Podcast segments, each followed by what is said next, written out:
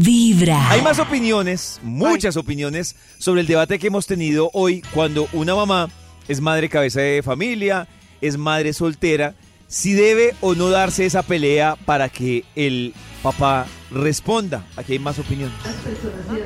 Hola chicos, buenos días. Eh, cuanto a lo que están hablando de que si dan cuota o no los papás para, para dejar ir a los chicos con ellos. Mm, En mi caso, yo tengo un muchacho ya de 20 años.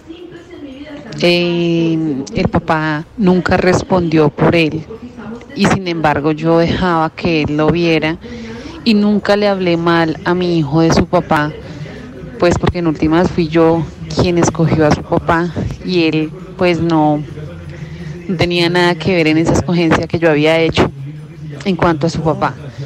Eh, el papá de él falleció eh, cuando mi hijo estaba haciendo 11 eh, y sin embargo yo permití que estuviera en su funeral, que hiciera todo, él visita a su abuelita común y corriente, sin, sin que ellos aporten nada. Mi hijo ya está eh, a un año de terminar carrera, está estudiando derecho y la verdad nunca, nunca eh, me ayudaron con nada para él. Y tampoco le quise prohibir que él, que él los viera. Uy, Es que es... Bueno, enseñanza ahí de vida. cierto, a mí me parece pues que lo hizo bien, no sé, pero digo yo en el sentido de que, pues lo que yo decía, como que, Claro. o sea, entiendo que ella muestre las dificultades y todo, pero como mantener al niño como aislado del conflicto, porque que saca y dice, ah, desgraciado, ¿cómo es que dice Maxito? Pero. sí, sí, pero yo no sé, es que es Yo tan no sé, difícil. la parte económica está tan ligada como el esfuerzo y el amor por una persona que yo trabajo y doy de lo mío. Y ni la abuela, ni las tías, ni el papá, todos dejándola sola. Ah, eso Fue es- madre, y sacando Muy una difícil de carrera manejar adelante. mentalmente. Muy, muy difícil. Hay otra opinión. Pero ahora es abogado, que demande por la herencia. Hola amigos. Bueno, mi historia es la siguiente. Yo me separé hace 12 años. Inicialmente fue una pelea terrible con el papá para que respondiera. Bueno, en fin. Pasaron los años, ya yo me relajé. Yo dije, si quiere responder, que responda. Si no, pues no importa, yo puedo sola con mis hijos. En este momento mi hijo está en la universidad y el papá se hizo cargo de él hasta la custodia.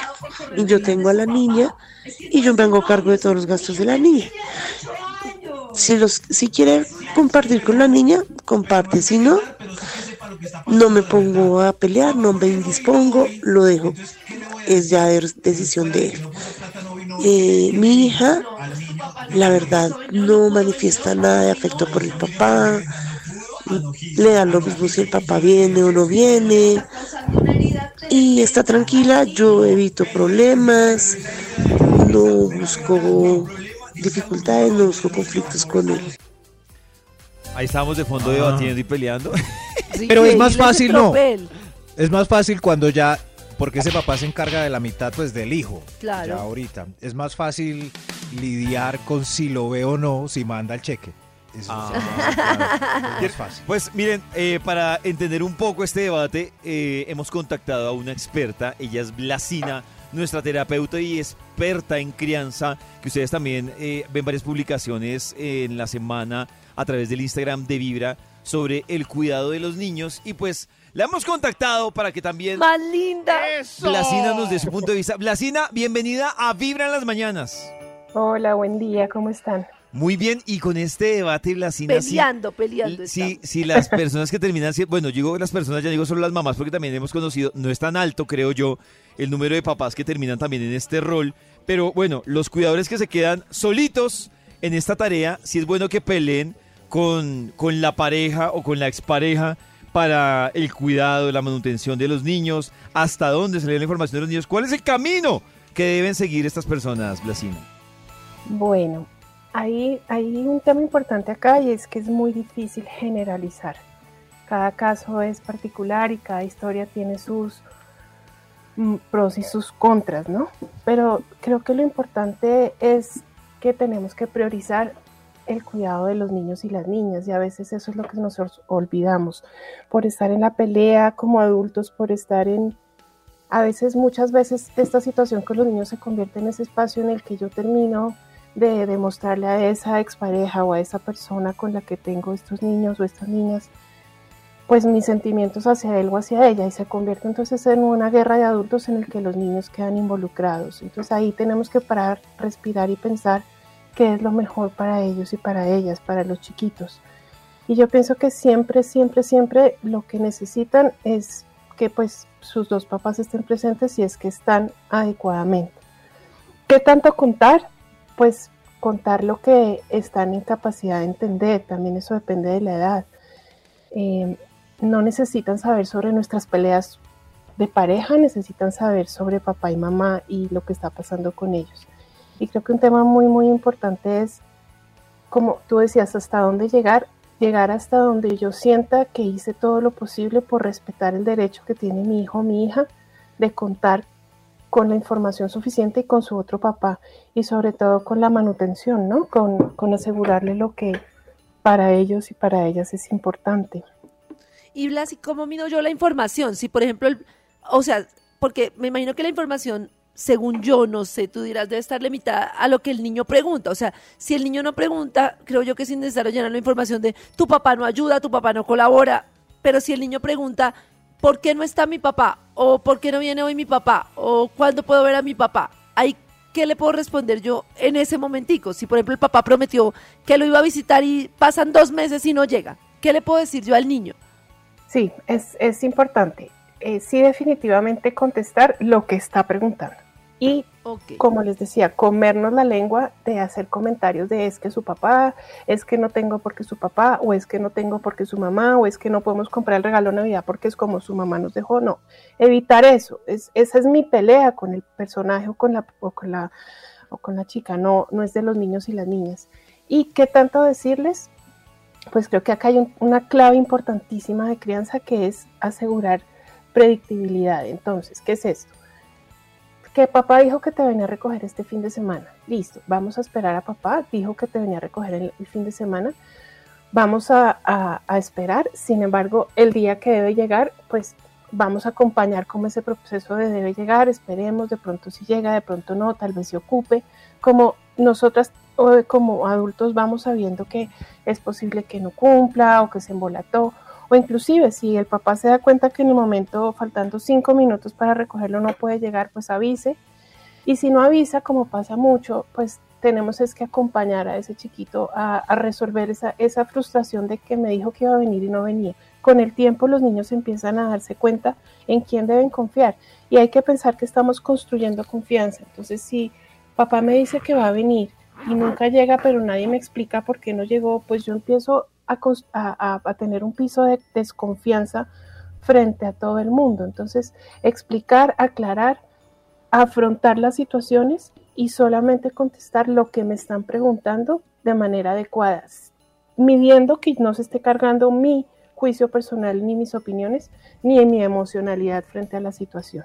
Blasina, eh, yo te digo una pregunta porque digamos que aquí entiendo las inquietudes que surgen a partir de la salud emocional de los niños, pero hay una cosa y es que a mí me parece, o sea, pues no la comparto tanto eh, con el manejo de los niños y es que no crees tú que termina también la mamá llevando una carga grandísima desde el punto de vista de, porque lo que hablábamos hace un rato es que, claro, el papá puede decir, no respondo, este mes no tengo plata, ¿qué va a hacer? O de los 800 que me toca dar, no de 800, sino tengo 200, mire a ver si le sirve.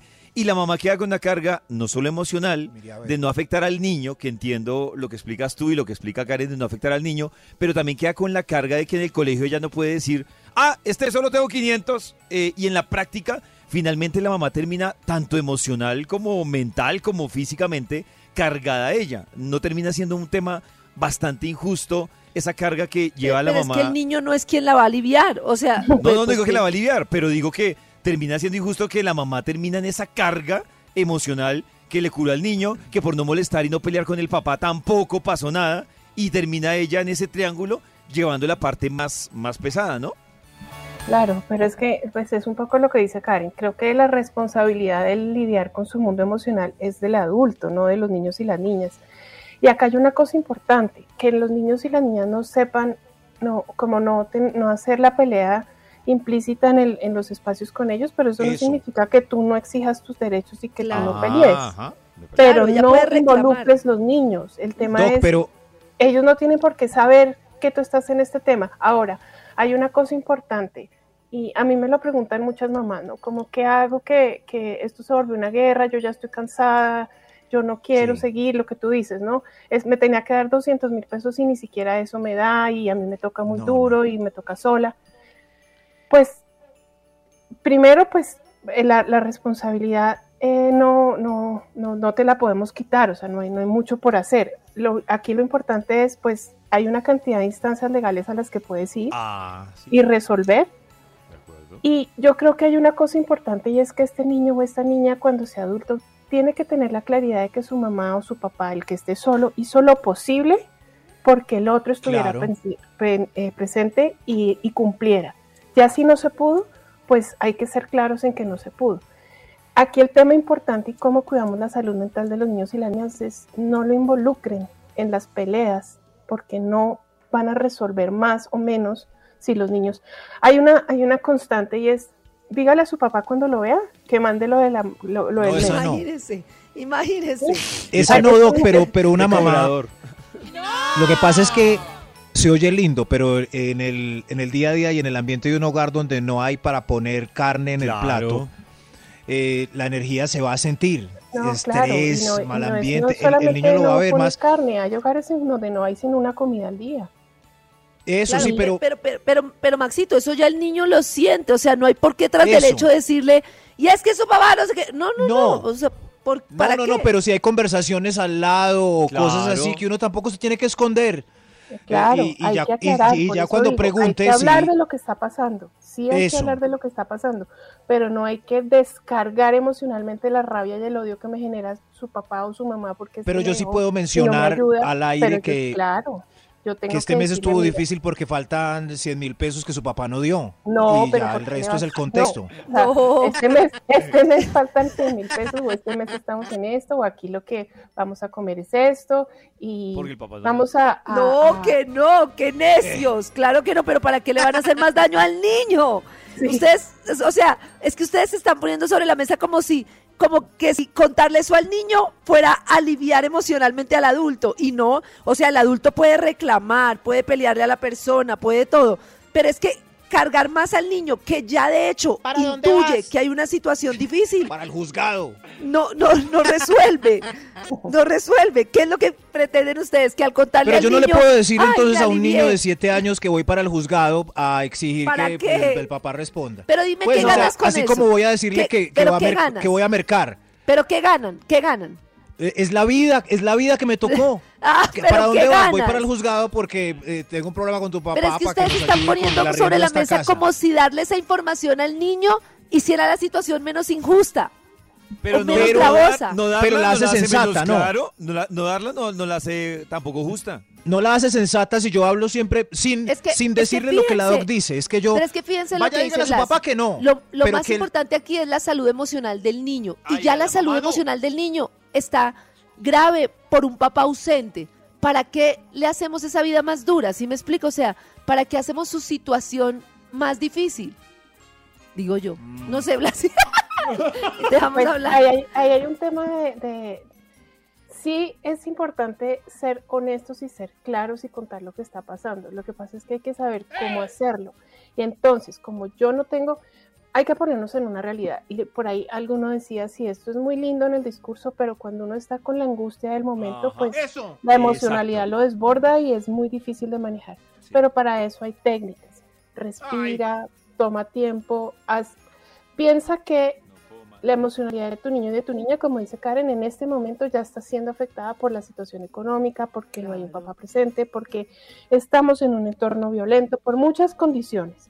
Entonces, si yo como cuidador no soy quien lo protege y quien le genera como un espacio seguro, sino que en mí encuentra también un lugar de angustia, de rabia, de pelea, pues es un niño que crece con, con un estado de alerta permanente y el daño que le estamos haciendo a los niños, en- sobre todo entre los 0 y los 5 años, de crecer en estado de alerta permanente, tiene unos efectos para toda la vida. Toda la vida. Entonces tenemos que pensarnos, yo, la responsabilidad que yo tengo emocional, del, del piso emocional de mis hijos, es mayor que eh, cualquier otra responsabilidad. Entonces, si bien sé que estoy en este proceso de demanda, ahora el niño ya tiene 7, 10, 12 años y sabe que estoy en esto porque me ha escuchado, porque no son bobos, Eso. porque saben lo que están pasando. Entonces, pues yo me siento tranquilamente en un momento en donde yo pueda controlar mis emociones y le hablo y le cuento, mira, estamos en esta negociación con papá, con mamá,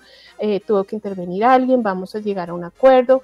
¿Por qué? Porque tus necesidades son No, lo voy más importante y estamos poniéndolas como prioridad. ¿Sí? Eh, uy, eso sí está bien. Eso sí está Eh, eso bien. me gusta. Eso sí me, eso me gusta que me él en contexto, no creyendo que el papá es un Exacto, príncipe y un sí. viejo. Eso no, es Eh, que esa parte del eso. niño en contexto me Nadie gusta. está pensando eso. Estamos es como, como salvando y cuidando la, lo que más se puede. Mamá, ¿cómo la- va el proceso la contra men- el HP? La salud mental de Va muy bien. qué cosa. Tranquila, Blasi, que ellos siempre son así. Nati, las mamás y yo te entendimos, los papás y yo te entendimos. Pero Blasi nos quiere, ¿cierto que sí? Con nuestro rencor. Eso. No, es que lo que pasa es que esa es la voz de muchas personas, realmente, como que esto que estoy sintiendo, pero se tiene que saber y soy pasional con lo que estoy sintiendo. ¿Qué más que es Pero pasional? acá tenemos que poner, priorizar que somos ese escudo protector de los niños y las niñas y si nosotros estamos descompuestos, pues no lo vamos a evitar, pero sí podemos tratar de no eh, ponerles a ellos más carga de la que ya tienen. Blasi, Blasi, gracias. gracias por decir que yo tengo la razón. No mentiras. Gracias por aclararnos y me gusta también, también para rematar lo que dice Blasi de el tema, si en algún punto, pues obviamente también recurrir a las instancias jurídicas, eh, si es que el tema va del dado del desgaste. O sea, me parece que también hay muchas figuras en las que Sí, las personas claro. pueden asesorar ahí. Blasi, muchas gracias por acompañarnos Blasi en es mi Vibra. terapeuta y la amo, se las presento. Mucho gusto, David. Mucho No, gusto, muchas Max. gracias a ustedes por invitarme. Mucho gusto, Gris. Gracias a ella soy lo que soy. Cada mañana tu corazón Blasi. empieza a vibrar Gracias, con Blasi. Vibra en las mañanas. ¡Feliz Navidad!